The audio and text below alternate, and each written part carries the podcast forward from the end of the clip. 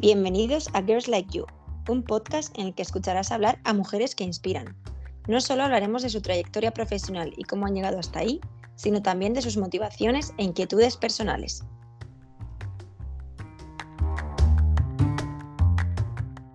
Bienvenidos un día más a Girls Like You. Hoy tenemos con nosotros a Aruka Felgueroso.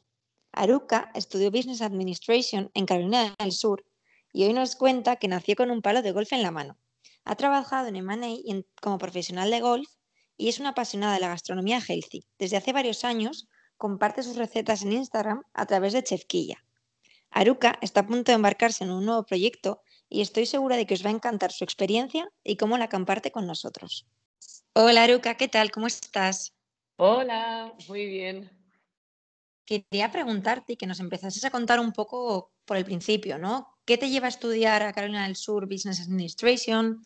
¿Y qué consejo darías a alguien que está pensando en irse a estudiar a Estados Unidos si no se atreve? Pues, eh, ¿qué me llevó a estudiar allí? El golf.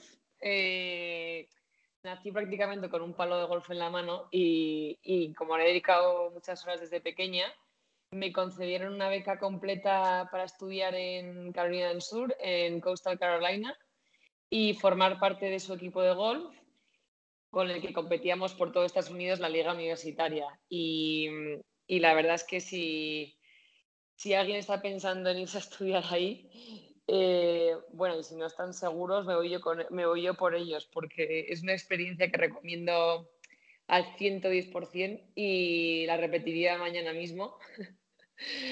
Aunque ya me ha quedado bastante atrás, me iría igualmente eh, de nuevo porque mm, es como, eh, yo creo que la mejor manera de poder exprimir tus años de universidad, eh, al final estás en otro continente, compites con el deporte al que te has dedicado y volcado toda tu vida y estudias en otro idioma, eh, luego viajas por todo Estados Unidos, conoces un montón de gente, evolucionas además a nivel deportivo, eh, diría yo que es donde cuando mejor he, competido.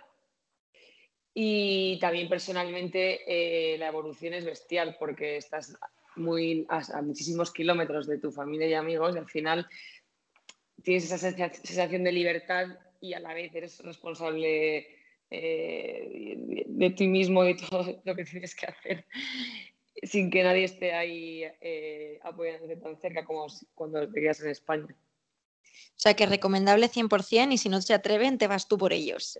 Exactamente. Dicen que los niños nacen con un pan debajo del brazo, ¿no? Pero decías que tú naciste directamente con un palo de golf y quería que me contases un poco más sobre Aruca, el golf, cómo empieza a interesarte, cómo has vivido todos estos años en el mundo del golf. Eh, pues la verdad es que empecé eh, por mis padres porque ellos eran muy aficionados al golf y intenté eh, hacer algún otro deporte como el tenis, natación y tal, y gimnasia rítmica al principio, pero al final la verdad es que como donde más echaba horas era el golf y era lo que mejor se me daba, al final me quedé solo con el golf porque mis padres preferían que me dedicara y me volcara a un deporte. Y, la verdad es que mm, dedicarse a un deporte exclusivamente y competir en alto nivel es, te llena muchísimo. La verdad es que tienes muchas alegrías, también no tantas alegrías y tienes sufrimientos cuando te salen las cosas, pero compensa todo lo positivo que, aprendes de ello. Y, estuve, eh, bueno, empecé con tres, luego eh, con ocho ya empecé a jugar los campeonatos de España. Luego, bachillerato, me fui a la Blume, al centro de alto rendimiento donde están los Olímpicos. Y de ahí me fui a Estados Unidos con el golf. Y luego, ya cuando me gradué, fue cuando abandoné y colgué los palos y me vine a Madrid a trabajar y luego lo volví a retomar y me volví a meter eh, y me metí de profesional un año y medio o así. Y hablando de tu carrera profesional, trabajaste durante unos años en M&A, combinabas con el golf. ¿Qué, te tira más? Cuéntanos un poco más cómo es combinar ambas y, al final cómo ha acabado todo. Pues mira, eh, la verdad es que combinar ambas es imposible. porque estaba en M&A en, eh, estuve tres años y medio, casi cuatro años, y la verdad es que eh, no tienes muchas horas para dedicarte a nada, por lo que tenía los palos eh, de golf en el armario sin sacarlos durante esos años. Entonces, fue una decisión muy difícil que tomé cuando me gradué, que era o dedicarme a profesional y quedarme en Estados Unidos e intentarlo ahí, o empezar una carrera en banca y volverme a España. Y la verdad es que eh, tuve que dejar los palos completamente esos tres años y medio. Y luego ya volví otra vez eh, y tuve que estar unos meses recuperando un poco el golf porque lo tenía completamente olvidado. Y comentaba antes, Aruka, que tienes una cuenta en Instagram que se llama Chefquilla, donde compartes recetas, tu pasión por el deporte. Y quería que nos contases qué te lleva a abrirte esta cuenta y empezar a divulgar sobre cocina healthy. ¿Cómo te empieza a interesar este mundo? Pues la verdad es que llevo toda la vida interesada por la, o sea, que, me gusta la cocina desde pequeña y, cuando me fui a Estados Unidos, en Carolina del Sur, que solo se alimentan a base de fried chicken, eh, ahí es cuando empecé a cocinar más y cocinaba a diario. Y luego llegué a Londres eh, después de eh, unos años en España, me fui a Londres a trabajar y ahí hablando con mi madre me dijo, eh, que es obviamente la que me ha enseñado todo a nivel culinario, que como me gustaba mucho la cocina y tal, que porque no lo compartía y nada, y hablando eh, con ella, eh, al final me lancé a ello. Pero sí, al final es healthy porque mm, ella desde pequeña nos ha inculcado esa cocina saludable y se empeñó un montón en arroz de comer sano, porque ahora hacíamos eh, mucho deporte y tal. Y, nada, la verdad es que eh, gracias a ella, eh, o sea, como así, la verdad. Hablabas antes que tus padres te inspiraron ¿no? para iniciarte en el golf y en el deporte y además tu madre también te ha inspirado a la parte de chefquilla y esa parte con la que ahora estás más relacionada de cocina healthy, saludable. ¿Qué supone tu madre para ti? ¿Cómo te ha inspirado todos estos años?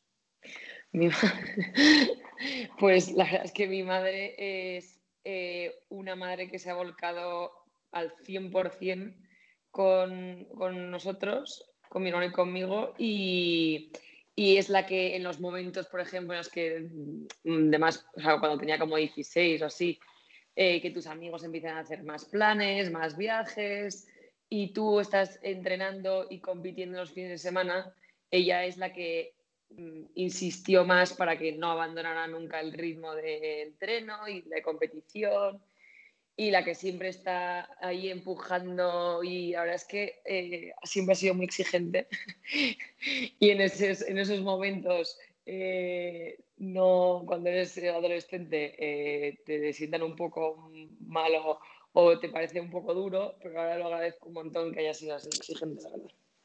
Qué razón tienen las madres al final, ¿no? Total.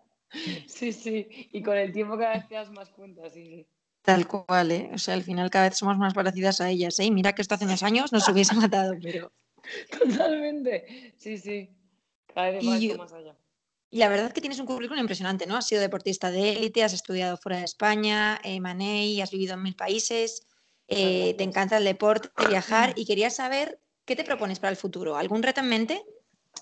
Pues tengo varios retos, la verdad, pero eh, el que tengo más cercano es que en unas semanas me lanzo al emprendimiento y voy a empezar un proyecto eh, dentro del sector alimenticio. voy a dar algunas pinceladas, pero porque aún no lo, no lo, hasta octubre no voy a lanzarlo, pero voy a eh, lanzar una gama de productos eh, sanos, entre los cuales eh, voy a empezar con un sustituto de la carne. Y nada, y vendrán más cosas. Y la verdad es que mi reto es que si esto sale adelante, sería lo que siempre he querido, que es conseguir emprender, porque es uno de mis retos, intentar emprender en algo y, no sé, como que eh, tengo esa inquietud y esa energía mm, con ganas de sacar adelante algo. Así que eh, de momento, en el futuro cercano, mi reto es ese. ¿Y crees que la exigencia y la, disciplina que te ha exigido pues, el deporte, el golf en tu caso, te ayuda a la hora de emprender? Bueno, es que, le, vamos, yo no tengo hijos todavía, pero bueno, si los tengo, sé perfectamente que van a, eh, van a estar eh, en deporte desde muy pequeños porque para mí el aprendizaje y el, es que es educativo al final. Y en muchos trabajos, eh, de hecho cuando empecé en banca me lo decían que les gustaba mucho esa parte de mi currículum porque valoraban mucho la, consistencia, responsabilidad y los valores que, el deporte, la dedicación al deporte saca de las personas, ¿sabes? De hecho, en Estados Unidos, eh, curiosamente, hay mucha gente que, que a lo mejor no tiene experiencia laboral, pero se ha dedicado profesionalmente al fútbol americano o a otro deporte, y las empresas les contratan simplemente porque saben que, aunque no tengan experiencia laboral, tienen esa experiencia de vida eh, de ser muy constantes, de, tener mucha motivación y de ser eh, organizados, responsables, etc. O sea que al final es, eh, desarrollas unas cualidades, yo creo que son muy, muy buenas y a lo mejor también maduras un poco más rápido también. Y con tu experiencia en banca, en M&A y ahora un poco en creación de contenido y en esta aventura nueva de emprender, ¿qué consejo darías a alguien que trabaja y que tiene un trabajo estable y que está pensando en emprender? Pues la verdad es que em, yo, recomiendo, la verdad es que no, me he metido mucho en, mi currículum, pero entre banca, luego ser profesional, eh, pasé por Londres, estuve, me, me, cambié al sector empresarial deportivo, estuve currando para el PGA Tour de Estados Unidos en una oficina que abrieron en Londres, eh, también en agencias deportivas y tal, y la verdad es que fue un cambio brutal de banca a profesional y luego a meterme en el mundo empresarial deportivo. Y siempre, siempre digo que hay tiempo para cambiar la dirección luego, pero que no vas a poder volver atrás. Entonces, que no hay que tener vértigo ni miedo, porque hay que intentarlo siempre y vas a sacar algo bueno de las experiencias. Que si no lo haces, no vas a sacar nada. Así que más vale intentarlo sin ningún vértigo, que luego siempre puedes cambiar de dirección de nuevo.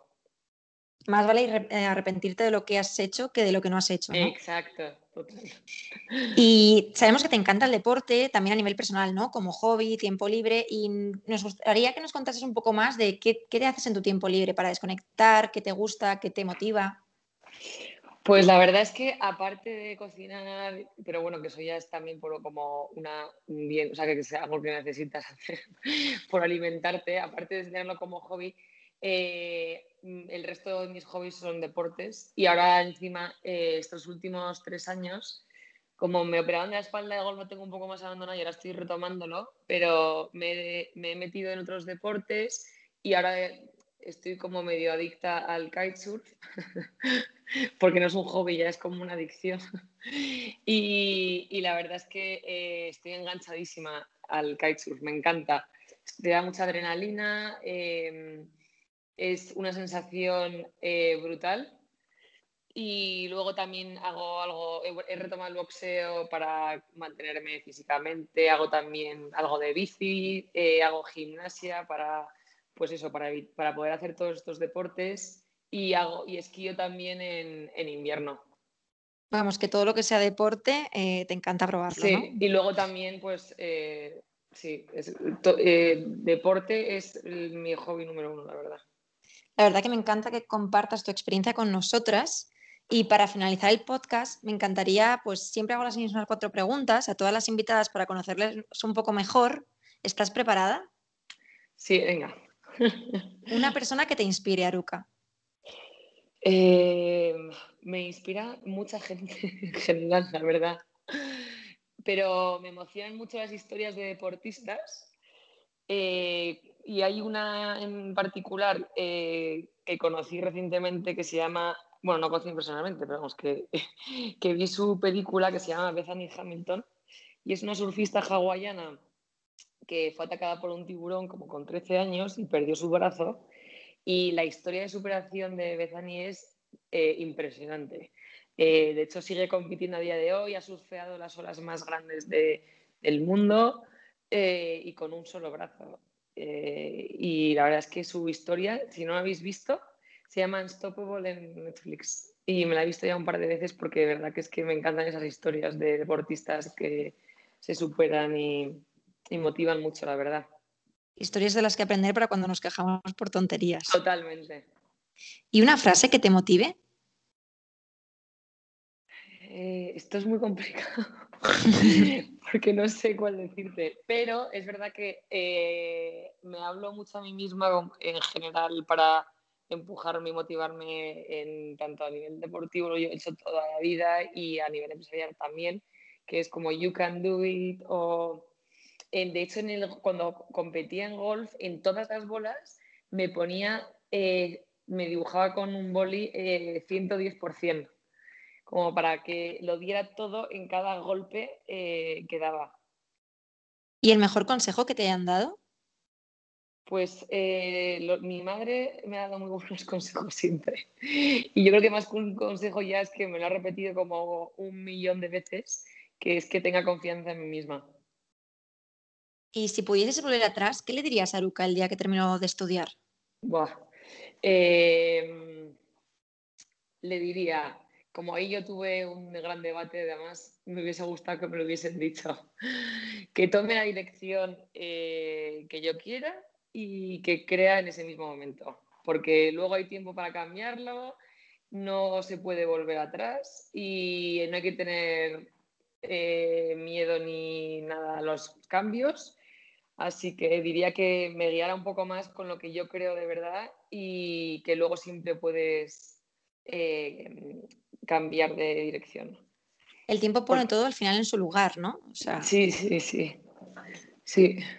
Porque igual me hubiese encantado que me hubiesen dado esa lección ¿eh? cuando me gradué, porque ya te digo que mi debate entre dedicarme a profesional o dedicarme a finanzas eh, fue una incertidumbre de los últimos meses de la carrera brutal. Además, me encanta que cuentes tu experiencia porque seguro que más de uno que nos está escuchando ha tenido el mismo debate o está pasando por el mismo debate. O sea que no, eres, no estás sola en esto, seguro. Espero poder ayudar, sí. Seguro que sí. Pues muchísimas gracias, Aruca. Me ha encantado que compartas tu experiencia con nosotros y poder entrevistarte y tenerte aquí. Y te deseo todo el proyecto, que ya nos contarás, aunque has hecho un poquito de spoiler, pero deseando verla, ver el resultado. Muchas gracias.